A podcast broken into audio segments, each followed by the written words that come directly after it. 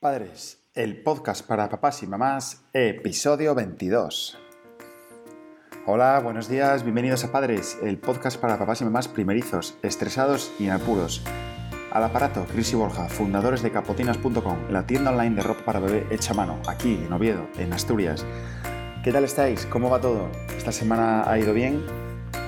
Bueno, hoy queremos dedicar el programa a todos esos padres que están sufriendo una oleada de mocos continua en sus casas porque como sabéis ha llegado el invierno, eh, los hermanos mayores están en el cole, cogen todas las toses, mocos, catarros habidos y por haber, y automáticamente el bebé, el hermano pequeñín o la hermana pequeñita, pues ya tiene tos, ya tiene mocos y ya tiene un poco de catarro. Entonces al final es una bola que se va pasando de unos a otros en casa y al final nadie duerme por la noche porque uno tose, el otro se atasca, al otro hay que sonarle y bueno, es un auténtico caos.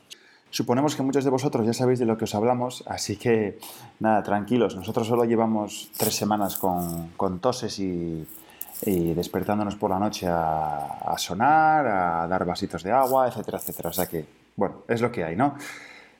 Pues bien, esta semana en capotines.com hemos estrenado multitud de telas, multitud de estampados, productos nuevos y en concreto uno muy chulo que es una capota para bebé hecha a mano. Eh, de punto, chulísima, en color granate, la verdad que es muy, muy elegante. El capítulo de hoy, ¿de qué va? ¿De qué va? ¿De qué va a ir? ¿De qué vamos a comentar? Pues mira, hoy el, capítulo vamos a comentar algo que para nosotros nos llama mucho la atención y son las extraescolares, las actividades extraescolares en los niños.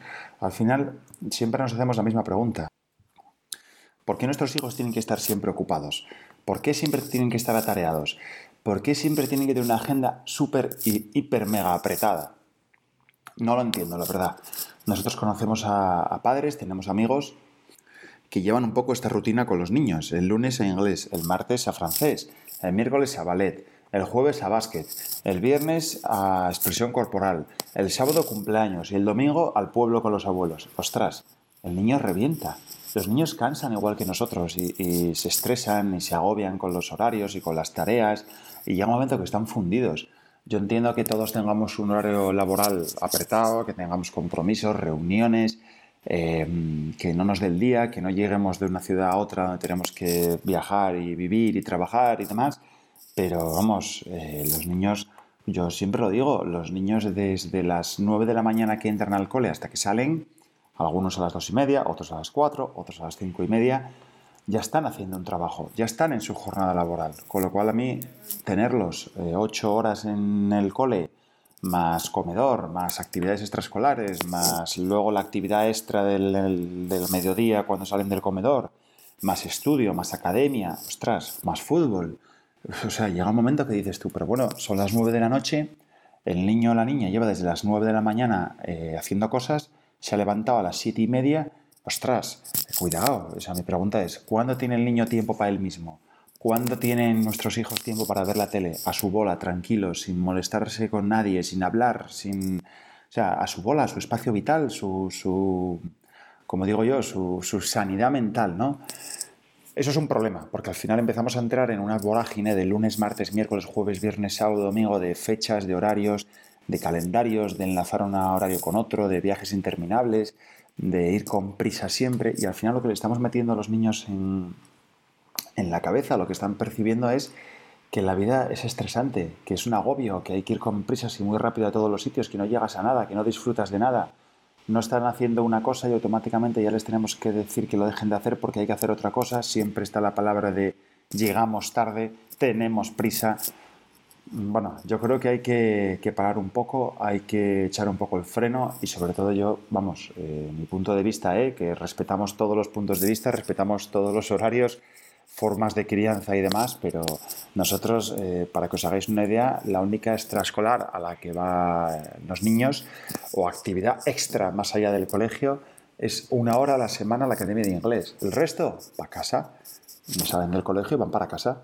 Pues, a jugar con sus juguetes, a, ver la tele, a ver los dibujos, a hacer a pintar, a colorear, incluso al parque, si da tiempo o si hace bueno, porque ya sabéis aquí en Asturias llueve continuamente.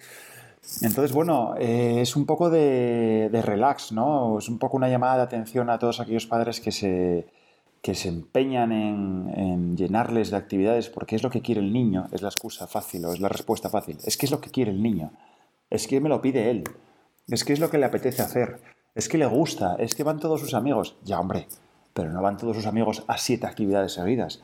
No te pide ir a, tocar el violín, actividades circenses y ingeniería mecánica y robótica. No te lo pide todo. A ver, por muy activo que sea, el niño cansa también. Y revientan, ¿eh?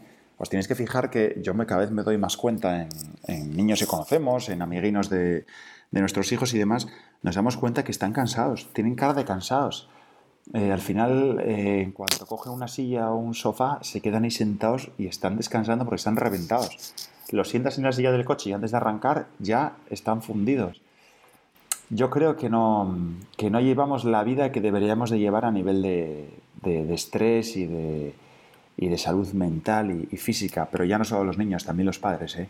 Mm, yo cada vez estoy más cansado, cada vez tengo más estrés, cada vez me da menos tiempo a todo, cada vez que pasan los días siento que, no los disfruto. Y hace poco leía una, charla, un, un, artículo de un neurocientífico que decía que esa sensación que tenemos todos de que los días pasan rapidísimo, que estás en enero y cuando te das cuenta ya es verano y cuando te das cuenta es Navidad y van pasando los meses, los años, los días. Decía que eso se debe al, exceso de actividades, tareas, horarios, agendas apretadas, enlazar una tarea con otra, una reunión con otra, un evento con otro, y eso día tras día, día tras día, día tras día. Pues al final lo que hace eso es que tu mente se está o la estás preparando o se está acostumbrando a preparar siempre el siguiente evento a estar pensando siempre en el mañana, en el evento de después, en la tarea de dentro de 10 minutos, en tengo que hacer lo otro, en no llego a tal sitio. ¿Qué sucede? Que eso provoca que no estés disfrutando el momento actual.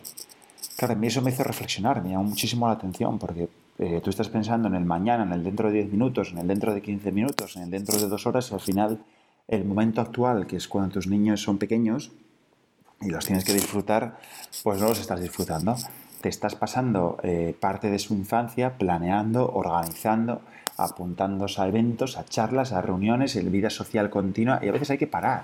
A veces hay que sentarse en el sofá todos a dormir la siesta o a ver mm, eh, pijamas y estar toda la tarde del sábado en casa si hace falta o el domingo entero. Es decir, no pasa nada, ¿eh?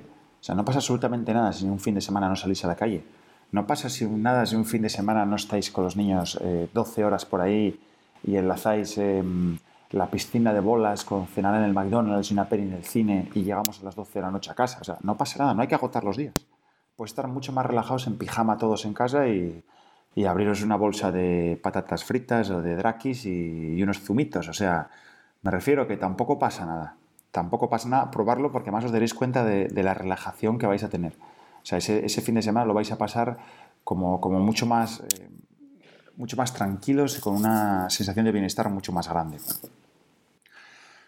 Por tanto, bueno, pues yo desde aquí solamente comentaros que, que le deis un par de vueltas, que reflexionéis, que penséis si el estilo de vida que lleváis vosotros a nivel de personal como adultos y profesional eh, es lo que queréis, o sea, es como queréis vivir. Yo entiendo que los desplazamientos son difíciles, los horarios son difíciles, es imposible conciliar en España. Yo lo siento por las empresas, pero es imposible conciliar en España, y lo repito otra vez, porque sí, porque al final eres el raro de la manada, de la plantilla, eres el extraño que pidió reducción de jornada o flexibilidad laboral para estar con sus hijos, eres al que miran mal todos los compañeros cuando se va antes de la cuenta y todos se quedan allí. Entonces, bueno, yo entiendo que eso es difícil, entiendo que no hay con quién dejarlos, entiendo que algo tienen que hacer, que no pueden estar solos en casa, pero bueno, yo creo que en su justa medida, tanto, tanto nuestra vida profesional y personal como adultos, como la de ellos como niños, eh, hay que tenerla un poco en cuenta, ¿no? O sea, tenemos que pensar en nuestra salud mental, en nuestro bienestar y en, estar tranquilos y no estresados. Daros cuenta que cuando estéis estresados y, nerviosos y tenéis prisa y tenéis tensión, al final aguantáis mucho menos todo.